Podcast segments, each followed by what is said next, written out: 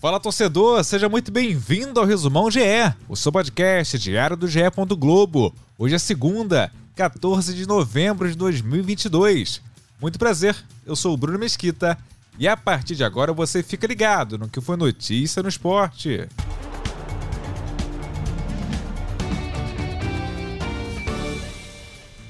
A última rodada do Brasileirão 2022 aconteceu neste domingo. Começamos com Fortaleza, que não só ganhou o Santos por 2 a 0 na Vila Belmiro, mas como também conquistou vaga para a pré-Libertadores. Com apenas 15 pontos conquistados no primeiro turno, o Leão do Pici somou 40 no segundo e só ficou atrás do campeão Palmeiras e do vice-líder Inter. O Internacional, por sinal, venceu o Palmeiras por 3 a 0 jogando no Beira Rio e terminou na segunda colocação com 73 pontos conquistados oito pontos atrás do Verdão, campeão brasileiro nesta temporada, com folga. Na Arena da Baixada, emoção em dobro. O Atlético Paranaense venceu o Botafogo por 3 a 0 e garantiu vaga na fase de grupos da Libertadores, na sexta colocação. O jogo também marcou a despedida dos campos do treinador Luiz Felipe Scolari, o Filipão. O Alvinegro termina na 11ª posição, permanecendo com 53 pontos e com vaga na Sul-Americana. América Mineiro e Atlético Goianiense empataram em 1 a 1 no Independência. Mesmo com um a mais, o Coelho não conseguiu marcar o gol que levaria a equipe ao G8. O resultado também não ajudou o Dragão, que vai disputar a Série B no ano que vem. Em Bragança Paulista, o Fluminense venceu por 1 a 0 o Bragantino e garantiu a terceira colocação. O time da casa ficou com a vaga na Copa Sul-Americana, terminando em 14º.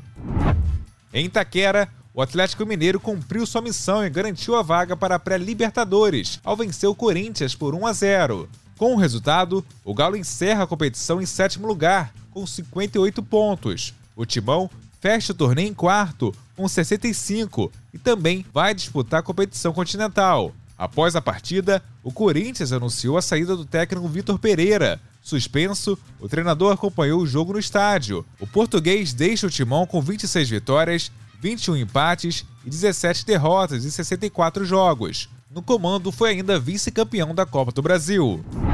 O São Paulo goleou Goiás por 4 a 0 na Serrinha, em Goiânia. O tricolor encerra o Campeonato Brasileiro na nona colocação, com 54 pontos, e uma vaga na Copa Sul-Americana. O Goiás, 13º com 46, também vai ao torneio na próxima temporada. Jair Ventura, técnico do Esmeraldino, é outro que deixa o comando. Desde sua chegada ao Goiás, Jair dirigiu o time em 41 jogos, com 12 vitórias, 14 empates e 15 derrotas.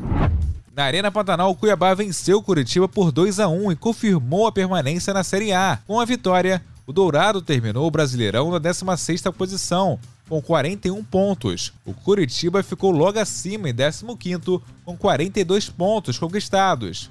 Caçula entre os times da Série A, com 21 anos de fundação, o Cuiabá vai para sua terceira participação consecutiva no Brasileirão em 2023. No duelo entre os já rebaixados Ceará e Juventude, o time cearense levou a melhor. O vovô venceu por 4 a 1 no Castelão, os dois se reencontrarão na Série B no Brasileirão em 2023. A despedida do Ceará na Série A foi de portões fechados. O clube cumpre punição após a invasão de campo no jogo contra o Cuiabá. Essa foi somente a segunda partida dos seis que o Alvinegro terá que jogar sem a presença de público.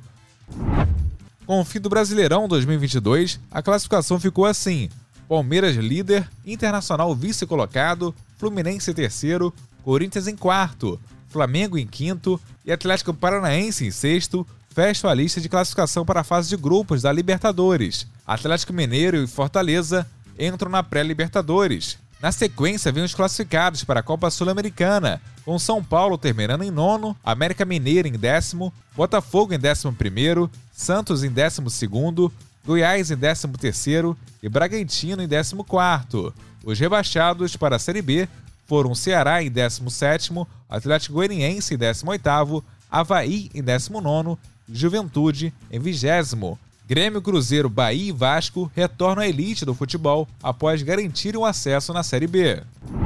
A artilharia do campeonato ficou com Cano do Fluminense com 26 gols, seguido por Pedro Raul do Goiás com 19 e Caleri do São Paulo com 18 gols marcados.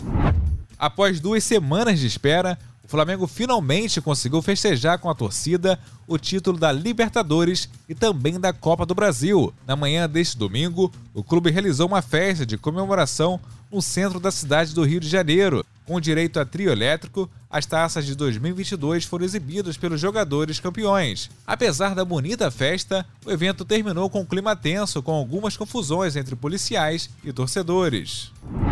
No Grande Prêmio de São Paulo pela Fórmula 1, a Mercedes voltou a vencer. George Russell controlou a corrida a partir da pole position e confirmou seu primeiro triunfo na carreira, primeiro também da Mercedes em 2022, e ainda com algo a mais. Lewis Hamilton em segundo lugar, completando a dobradinha.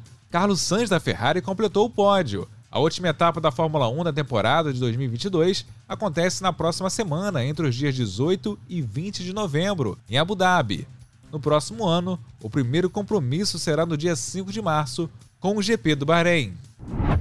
A seleção brasileira começa a se preparar para a Copa do Mundo do Catar nesta segunda em Turim, na Itália. Os 23 jogadores que atuam no futebol europeu chegarão hoje. Pedro, Everton Ribeiro e o Everton já se encontram junto com a comissão técnica.